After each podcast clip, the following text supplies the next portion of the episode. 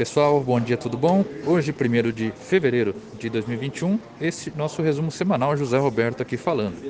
Ibovespa fechou a semana em queda de 1,97% na comparação semanal, a 115.067 pontos. O dólar cotado a R$ 5,46, S&P 500 a 3.714,24 pontos e o petróleo Brent a 55 dólares e 39 centavos o barril. No Brasil, questão dos, das eleições no Congresso. Atenções voltadas para os últimos dias para a eleição nas mesas do Congresso, que acontece agora, dia 1 Na Câmara, Arthur Lira segue à frente com apoio do governo para consolidar votos do deputado do Centrão.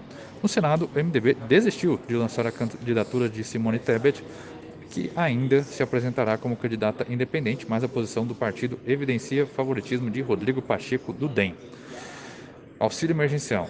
Além disso, destaques para a continuidade das discussões sobre uma nova rodada de auxílio emergencial depois das falas de Paulo Guedes e Jair Bolsonaro em evento nessa, na última terça-feira, dia 26.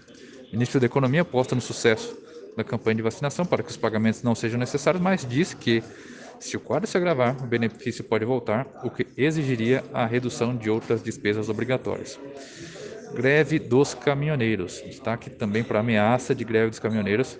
O Bolsonaro acenando uma redução de impostos para reduzir o preço do combustível na bomba. O impacto pode, se confirmado, chegar a 5 bilhões de reais ao ano e requer compensações orçamentárias. Internacional. O pacote de estímulos dos Estados Unidos.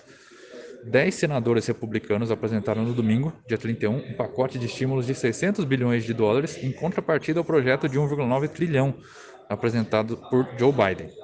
Os parlamentares devem detalhar o plano nesta segunda, mas antecipam que o auxílio emergencial terá o valor de mil dólares. Para ressaltar que os democratas precisam do apoio de 10 republicanos para aprovar o projeto sem manobras como Reconciliation. O presidente convidou os 10 senadores à Casa Branca para discutir a proposta. Divulgação de PIB. Destaque para a divulgação da primeira leitura do PIB dos Estados Unidos e de alguns países europeus. Nos Estados Unidos, o PIB cresceu 4% na comparação interanual do quarto trimestre de 2020, levemente abaixo da expectativa do mercado de 4,2%. Na Alemanha, França e Espanha, por outro lado, as primeiras leituras do PIB vieram acima do esperado. Reunião do FONC. Tivemos também a reunião do Federal Open Market Committee dos Estados Unidos, que reforçou a autoridade, que a autoridade monetária não deverá subir os juros ou reduzir o programa de compra de ativos tão cedo afastando projeções de alguns de que isso poderia acontecer ainda esse ano.